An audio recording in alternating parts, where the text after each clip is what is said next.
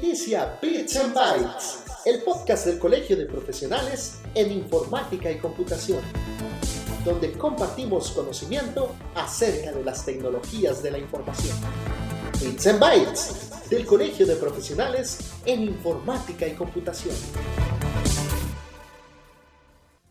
Bienvenidos, bienvenidas a un podcast más del Colegio de Profesionales en Informática y Computación. Mi nombre es Josué y para mí es un gusto que usted nos acompañe en estos espacios que el Colegio de Profesionales en Informática y Computación realiza para sus colegiados, para sus colegiadas y para todo el público en general que nos escucha y consume el material que constantemente estamos desarrollando para que nuestros colegiados y la sociedad en general se pueda informar sobre temas de tecnologías de la información.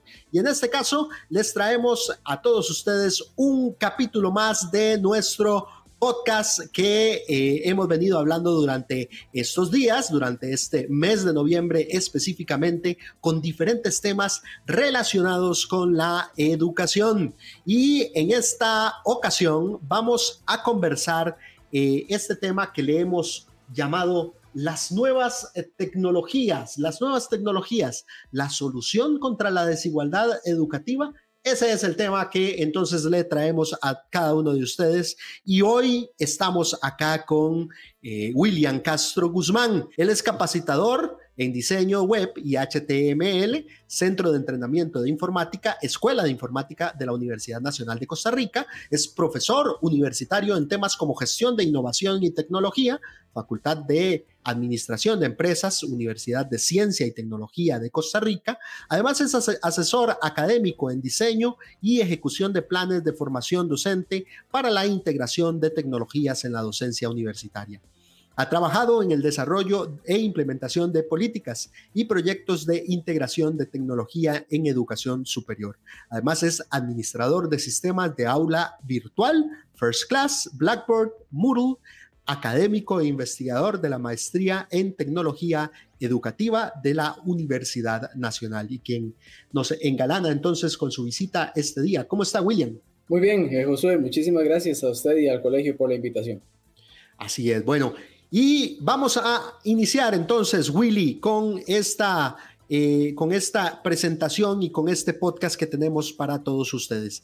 ¿Qué se puede considerar como nuevas tecnologías en educación, Willy? Sí, bueno, yo em, empezaría eh, cuestionando el término nuevas, ¿verdad? Cuando todo este tema eh, dio sus inicios aquí en Costa Rica, por allá del año 99, 2000, recuerdo que teníamos, por lo menos en la Universidad Nacional, las primeras iniciativas de formación virtual a nivel de posgrado. Entonces utilizábamos eh, esencialmente lo que hoy conocemos como Learning Management Systems, ¿verdad? Como Moodle, Blackboard, y los utilizábamos en aquellas primeras eh, versiones. Por ejemplo, recuerdo el WebCT, recuerdo el Blackboard como las plataformas más, eh, más fuertes en aquel momento. Entonces, el término nuevas quizás se refería porque hubo un salto más cualitativo, un salto más disruptivo en el tipo de tecnologías que usábamos y de un pronto a otro tenemos ciertas tecnologías web principalmente y después web 2.0 que nos permitían hacer una serie de cosas en educación que antes no podíamos hacer, ¿verdad? Nos permitían entonces una nueva forma de interacción, una nueva forma de colaboración y el salto pudo haberse visto un poco más, un poco más grande. Quizás 20 años después vemos algo similar. Sin embargo, eh, lo que hemos podido ver en los últimos años es que los saltos han sido incrementales y no necesariamente tan disruptivos. Entonces, por ejemplo, a nivel de los sistemas de Learning Management Systems, hoy día eh, una de las plataformas más utilizadas es Moodle. Y, por ejemplo, ahora eh, para este mes de noviembre, Moodle estará liberando su versión 4.0 que está basada en, eh, en UX, ¿verdad? En experiencia del usuario. Entonces, son las mismas plataformas quizás, son las mismas bases, pero le están dando ciertas modificaciones, ciertos cambios que nos van permitiendo adaptarnos más a los nuevos contextos educativos. En este mismo sentido de los, eh, de los sistemas, eh, hay una tendencia que va pasando ya de los LMS como Learning Management Systems a LXP, Learning Experience Platforms. Entonces, estamos viendo que sobre una misma base, sobre un mismo concepto, están habiendo nuevos desarrollos. Lo que sí es cierto es que estamos viendo hoy en día ya una tendencia mucho más fuerte hacia la inteligencia artificial en educación, sin decir que ya tenemos la solución a los problemas educativos en la inteligencia artificial, porque si no lo hemos logrado en muchos años, pues vale la pena cuestionarse, ¿verdad? Desde esa perspectiva. Pero hoy en día la robótica, la inteligencia artificial, las analíticas de aprendizaje, quizás sean esas eh, tecnologías a las que podríamos llamar como nuevas, como más novedosas y que nos están y que están tratando de contribuir un poco más al desarrollo educativo. La ilusión de que las TIC podían ser la llave para resolver gran parte de los problemas educativos, como ahora bien lo planteaba, y para dar un rápido impulso a la calidad de la enseñanza, se ha ido desvaneciendo ante los grandes retos pendientes y la dificultad de modificar la organización de las escuelas y la forma de enseñar de los docentes. Sin embargo, nuevas reflexiones, modelos e iniciativas están surgiendo y permiten albergar renovadas expectativas, como bien lo apuntaba Willy eh, en el caso de la inteligencia artificial. ¿Cuáles podrían ser esas nuevas tecnologías, tal vez si podemos agregar un poco más, Willy, que permitan mitigar las consecuencias del apagón educativo que ha sufrido nuestro país producto de la pandemia y de la brecha digital? Lo primero que habría que plantear aquí es que no es un tema exclusivamente tecnológico, ¿verdad? Es un tema que pasa mucho por la organización, eh, por ejemplo, en el caso del Ministerio de Educación a nivel político, eh, a nivel del mismo ministerio, a nivel de estrategias de actualización profesional, eh, en el caso de las universidades públicas también, a nivel de la gestión, las universidades privadas, por ejemplo, perdón, las universidades privadas y, también escuelas privadas, podríamos decir que tienen un, una mayor disposición en términos de la posibilidad de adquirir nuevos eh, recursos tecnológicos y ser implementados. Sin embargo, hay eh, estudios, y los ha habido siempre, eh, por lo menos que recuerden, los últimos 20 años, se han hecho estudios científicos en donde se ha investigado el uso de, de tecnología en la educación en lo que se conocen como escuelas en contextos ricos en tecnología. Y eso significa que aún así, en escuelas, colegios, universidades, ricas en tecnología, por ejemplo, con grandes posibilidades de adquisición de tecnología, estas no necesariamente son la salvación de los problemas pedagógicos. Entonces los problemas educativos vienen desde atrás eh, y cuidados y más bien la tecnología, o más bien tenemos que tener el cuidado de que la tecnología no sea un factor más que incida en esa brecha, en esa distancia, en esa afectación a los procesos educativos, ¿verdad? Entonces una cosa que yo creo que debemos tener muy claro en relación con la tecnología es para qué la queremos, en dónde la queremos poner, para qué la queremos utilizar. Eh, entre otras reflexiones, por supuesto, que tenemos que hacer. Eh, y de esta manera, entonces, nosotros podríamos identificar cuáles son las tecnologías que se ocupan, cuál es la mejor tecnología dependiendo de un usuario o de otro, ¿verdad? En términos de tecnologías de videoconferencia, tenemos eh, hartos proveedores que podrían llegar y ofrecernos una nueva tecnología pero no necesariamente todas aplican de manera estandarizada, ¿verdad? Entonces yo creo que esto es un análisis importante que habría que, que, habría que hacer. Y en términos más concretos en relación con lo que vos planteas en, en la pregunta, Josué, yo creo que las posibilidades que nos vayan dando las nuevas opciones de conectividad nos van a ir permitiendo la posibilidad de cerrar la brecha vamos a ver, no quiero decir que la tecnología en sí misma es la que nos va a permitir cerrar la brecha. Esto sería eh, desde un enfoque del determinismo tecnológico, decir que donde pongo la tecnología está la solución. Esto no es cierto. Sin embargo, nuevas posibilidades podrían ayudarnos a eh, ir ayudándonos a cerrar esta brecha. Con esto me refiero, por ejemplo, con las analíticas de aprendizaje. Si nosotros nos damos cuenta, una de las posibilidades que nos permiten las analíticas de aprendizaje es un aprendizaje personalizado. Con personalizado no me refiero a individual, ¿verdad? Porque obviamente el aprendizaje es colectivo, es colaborativo, pero significa que yo podría, como profesor o como institución educativa, llevar un seguimiento más cercano del aprendizaje que lleva Josué en relación con Willy o en relación con los demás compañeros y poder irle ofreciendo actividades o recursos según las necesidades de aprendizaje de cada persona.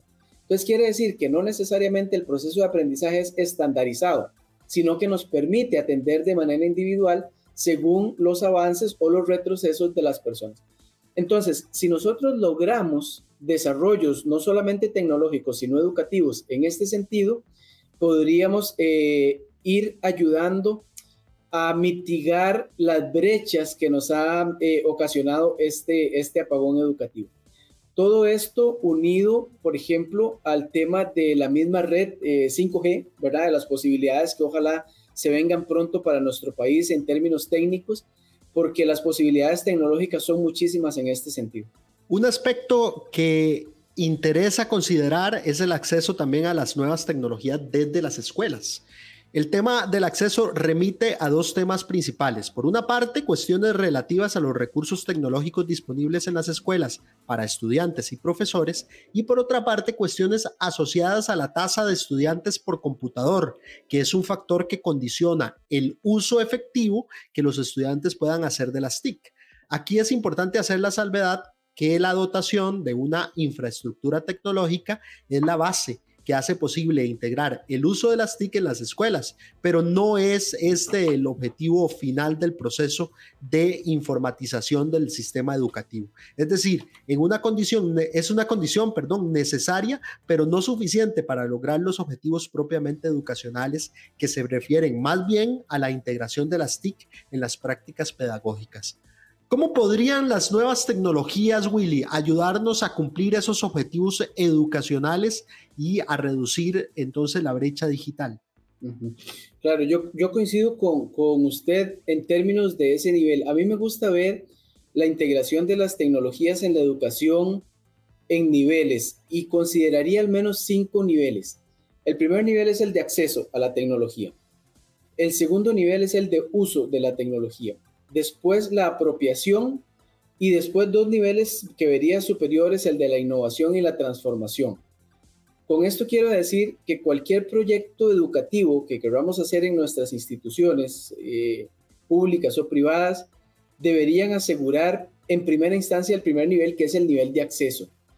Eh, eso, por ejemplo, en términos del COVID, cuando se dio la pandemia, era imposible eh, asegurarlo, ¿verdad? Nosotros no podíamos decir, de hecho las instituciones nos vimos en, en grandes apuros para poder lograr o buscar la conectividad del estudiantado y algunas veces del profesorado en estos términos. Entonces, aquí uno de los elementos esenciales es lograr la democratización del acceso a las tecnologías. Entonces, en ese primer nivel de acceso, quizás pensamos mucho en la conectividad, pero ¿de qué manera podemos, aunque tengamos conectividad, tener limitaciones, podríamos tener limitaciones a nivel de los, del acceso a los dispositivos, como vos mencionás, ¿verdad? Entonces, una de las ventajas que tiene la tecnología es el potencial de ubicuidad. Y eso significaría que las personas, estudiantes o aprendientes y el profesorado también, pueda tener acceso a las tecnologías desde cualquier lugar donde se encuentre y desde cualquier dispositivo. Esto en la teoría, ¿verdad? Pero incluso si nosotros nos remitimos a una persona que esté estudiando diseño gráfico, por ejemplo, diseño multimedia, pues realmente le va a ser bien difícil poder hacer sus ejercicios desde un teléfono celular, ¿verdad? Eh, igualmente, una persona que está estudiando medicina veterinaria y requiera el uso de un simulador, ¿verdad? Para, algunos de los ejercicios en química, biología, eh, le puede ser difícil desde un dispositivo celular. Entonces aquí Solamente en el nivel de acceso hay que pensar en muchas dimensiones que tiene que ver, sí, con la conectividad, tiene que ver con asegurar el acceso a los dispositivos, pero además con las características que esos dispositivos requieren para el tipo de formación que la persona estudiante eh, está llevando. Eh, esto a nivel universitario. A nivel, eh, por ejemplo, de primaria y secundaria, conforme nosotros vayamos desarrollando nuevas iniciativas, nuevas tecnologías y las vayamos implementando, todo esto va a significar nuevos requerimientos a nivel de hardware, ¿verdad? A nivel de equipo tecnológico. Entonces, dos cosas. O vamos logrando de manera equitativa y democrática ir asignando o asegurando las formas en que las personas puedan tener estos dispositivos o tenemos que ir siendo muy responsables en el tipo de tecnologías que desarrollamos para que las personas puedan acceder. Pongo un ejemplo. Eh, Second Life no es una tecnología nueva. Second Life no sé, ¿qué tendrá? 15 años tal vez de estarse utilizando el Second Life. Y algunas iniciativas en educación. Estas son experiencias inmersivas en, mundos virtuales. Y en aquel momento, hace 10, 15 años, en Costa Rica no teníamos las tecnologías adecuadas para poder desarrollar procesos educativos en mundos virtuales. Yo me cuestiono si hoy en día las tenemos, pero si nosotros como instituciones educativas queremos hacer experiencias educativas en mundos virtuales, lo primero que tenemos que asegurar es que las personas, el público meta al que queremos llegar con esta tremenda iniciativa, tenga las capacidades para hacerlo. Pero entonces, eh, ahí tenemos que ser muy responsables en este sentido de poder decir, bueno, sí, vamos a incorporar nuevas tecnologías, tecnologías que nos van a ayudar para, promover los aprendizajes, pero tenemos que ser muy responsables en asegurar eh, en esa dimensión el acceso de los participantes en el proceso educativo. Nos quedamos en estos niveles que, que, menciona muy bien Willy, eh, acceso a la tecnología, uso de la tecnología, apropiación, innovación y transformación. Tal vez si nos podemos quedar un poco con este último, con este que, estamos hablando de acceso eh, a, la, a, la, tecnología. el acceso a las TICs desde las escuelas con todas las dificultades que esto presenta y que, y que muy bien se han apuntado. Está, está, está compensando significativamente las enormes desigualdades de acceso desde los hogares y por tanto que la educación constituye un campo estratégico para la reducción de las desigualdades sociales condicionadas por factores de, de orden adscriptivo pero ello ocurre en la medida en que se implementan programas públicos de informática educativa guiados por esta concepción al respecto. Un, gran desafío en este ámbito es diseñar e implementar políticas para la incorporación de las TICs en la educación.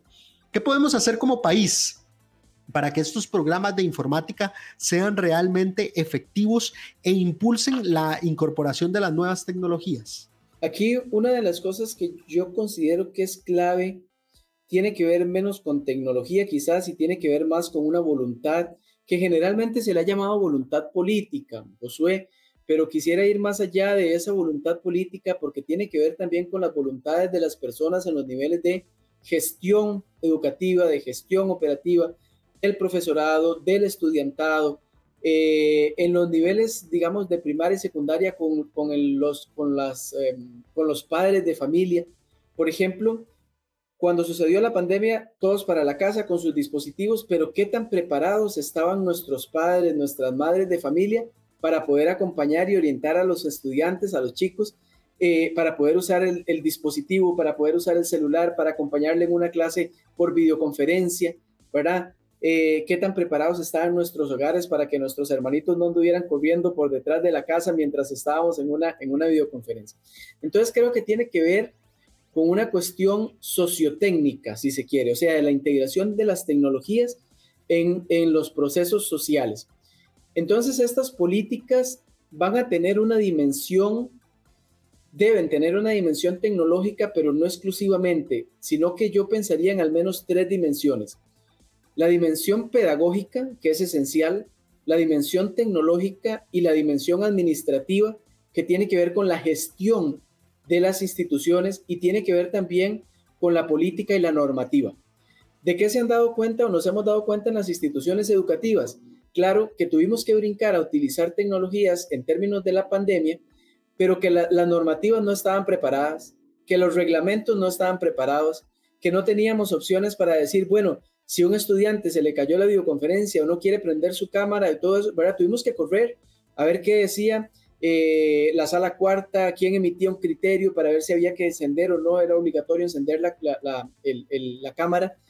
Entonces, creo que en al menos esas tres dimensiones deben considerarse en una política integral, porque si nosotros la vemos solamente desde una perspectiva de una política tecnológica, pudiésemos decir, sí, vamos a, estos son los recursos económicos para invertir en tecnología, cosa que ya tenemos, tenemos algunos fondos, ¿verdad? Está la hemos hablado de gran cantidad de fondos, estamos hablando del espectro eh, para las líneas 5G, ¿verdad? Eh, pero no pasamos de ahí. Eso quiere decir que de la implementación de la política, o más bien, de la, de la promulgación de la política, de que la política salga en el papel, o que salga en la radio, o que salga en la tele, a la implementación de esa política en la práctica hay una brecha muy grande. Entonces yo diría que esas tres dimensiones son importantes, pero que más allá de sacar una política y decir que tenemos la política, es que necesitamos el método o las metodologías para la implementación de esa política. Y eso requiere una suma de voluntades de el gobierno, de las instituciones educativas, pero también de proveedores de tecnología, ¿verdad? Y que puedan comprender esos proveedores de tecnología que en el, por lo menos en la dimensión educativa, el negocio no está en vender, el negocio está en contribuir a la formación profesional de los perfiles, digamos, de un país. Claro que por supuesto uno entiende que las empresas privadas pues viven de vender, ¿verdad? Eh, y eso hay que comprender todas las partes, pero yo creo que la educación debe tener una consideración especial desde el punto de vista de aquellos que proveen la tecnología. Pasando un poco más la página, el, eh, debate sobre el currículum de las TICs en los centros educativos debe ser comprendido también en el ámbito de la demanda de políticas de educación sintonizadas con proyectos de futuro para naciones en una nueva economía del conocimiento y en una organización social altamente impactada por un ritmo eh, de un ritmo apresurado de innovaciones tecnológicas. Con respecto a las nuevas tecnologías, ¿qué podemos esperar en la equidad educativa en función de los recursos disponibles para TICS? Bueno, a nivel nacional me referiría, eh, no, no quisiera ser pesimista, quisiera ser muy optimista, pero también es importante partir de la realidad. Yo creo que entre más nosotros como, como Estado, como país, nos desgastemos en una discusión, en un estira y encoge eh, que no tiene, digamos, mayor avance. Los quienes están siendo afectados son nuestros niños, nuestros jóvenes y eh, nuestros perfiles. Es tan, es tan, importante el tema de, de la integración de las tecnologías en el currículum que nosotros estamos hablando, por ejemplo, de una eh, revolución 4.0 eh, a nivel mundial, ¿verdad? Esta revolución 4.0 significa que por lo menos a nivel de los perfiles del mundo del trabajo, prácticamente todas las áreas, todas las disciplinas, todas las carreras, las áreas de formación requieren en algún punto del uso de la tecnología. Pero entonces nosotros, voy a ponerme en el caso de las universidades, que son los, somos los que formamos estos perfiles, cómo estamos integrando en el currículum no solamente el tema de lo que ahora llamamos la virtualidad, ¿verdad? Sino cómo integramos los saberes tecnológicos o digitales que requiere cada perfil de formación para el mundo del trabajo. Las tecnologías que requiere el biólogo, que requiere el, eh, eh, el graduado de ciencias agrarias, ya sabemos que en temas, por ejemplo, agropecuarios se están utilizando drones, se están utilizando apps, se están utilizando también inteligencia artificial. Entonces, si nosotros estamos formando perfiles que no tienen eh, esos elementos, componentes tecnológicos propios de su objeto de estudio o de su área de estudio, quiere decir que estamos formando profesionales que tienen alguna deficiencia en su formación básica que después van a tener que ir a complementar con capacitación, ¿verdad? Y que idealmente deberían ser formados entonces desde el punto de vista de la carrera. Entonces yo apuntaría dos cosas. Primero, eh, lo importante que, que, que, tenemos de poder formar a nuestros profesionales en los elementos tecnológicos que se requieren para la formación profesional, para el desarrollo profesional. Pero además, el rol de estas tecnologías en la formación de estas personas como seres integrales, ¿verdad? Cómo utilizamos la tecnología para el bienestar, cómo utilizamos la tecnología para el crecimiento y la construcción social. Eh, hace unos días escribía o participaba en un congreso donde se analizaba incluso desde, el mismo, desde la misma perspectiva de los objetivos de desarrollo sostenible.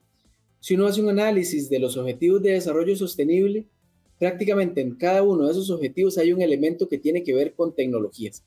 Entonces, la misma integración de la tecnología ahí de una manera responsable es la que de, una u otra forma nos podría permitir también el logro de estos objetivos.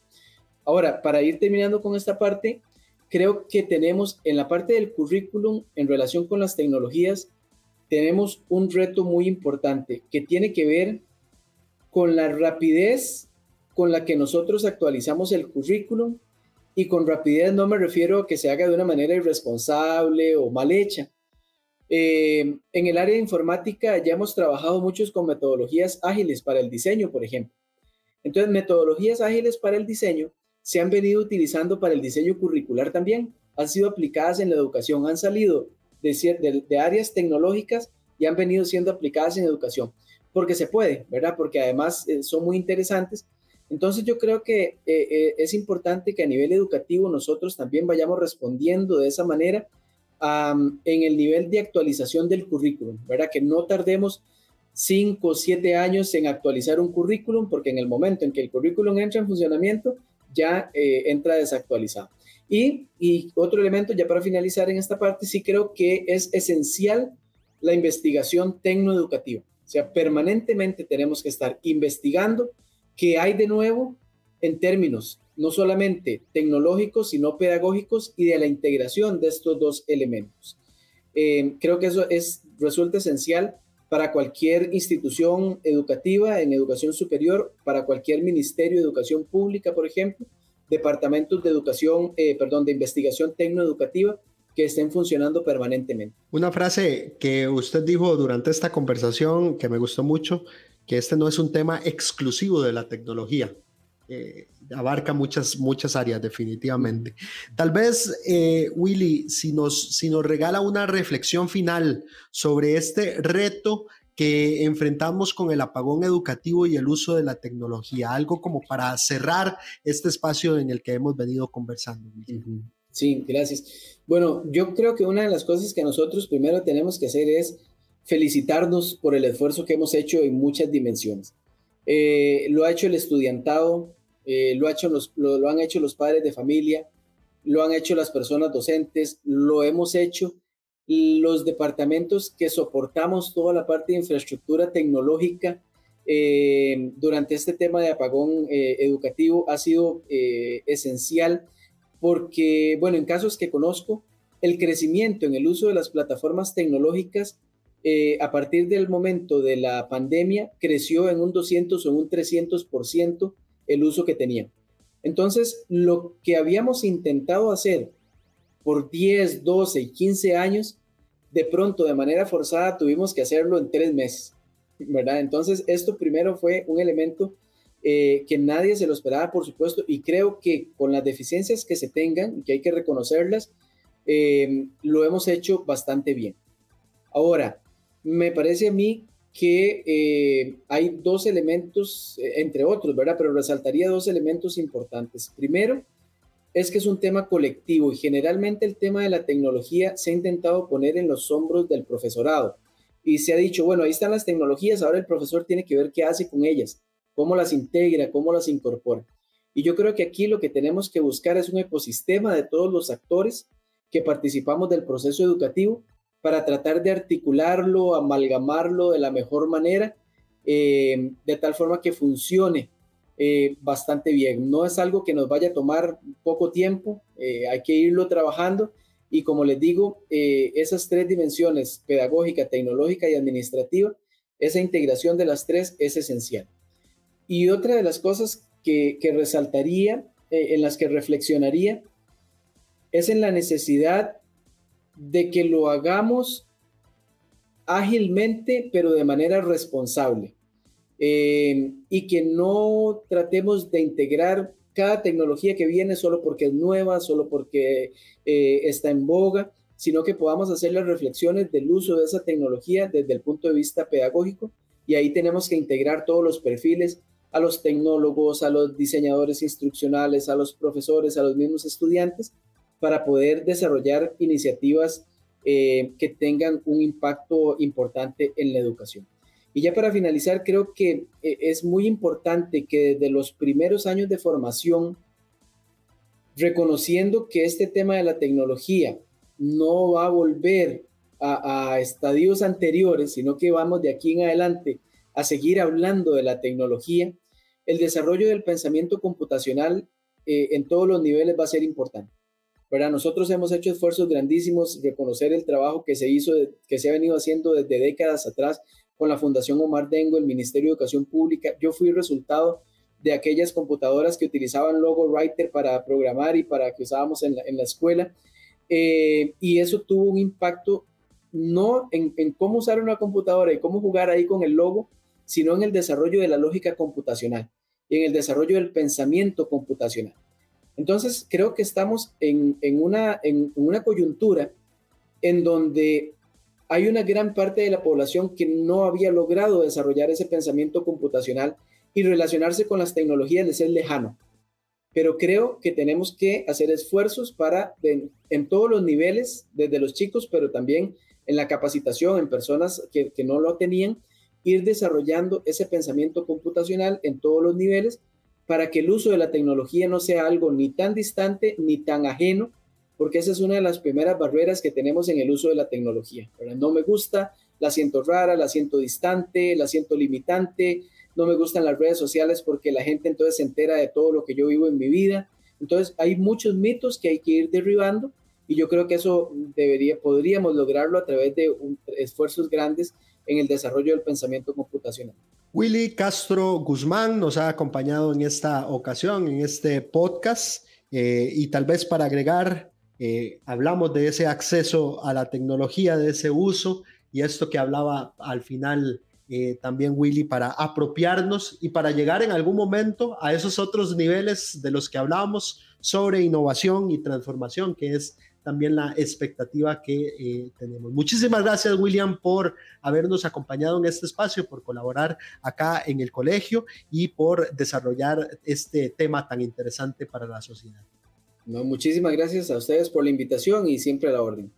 Las nuevas tecnologías la solución contra la desigualdad educativa era el tema que conversábamos con William Castro en este podcast y le invitamos a usted a que nos siga acompañando en los próximos episodios que este podcast Bits and Bytes realiza del Colegio de Profesionales en Informática y Computación. Muchísimas gracias por acompañarnos y nos vemos en el futuro. Bits and Bytes del Colegio de Profesionales en Informática y Computación.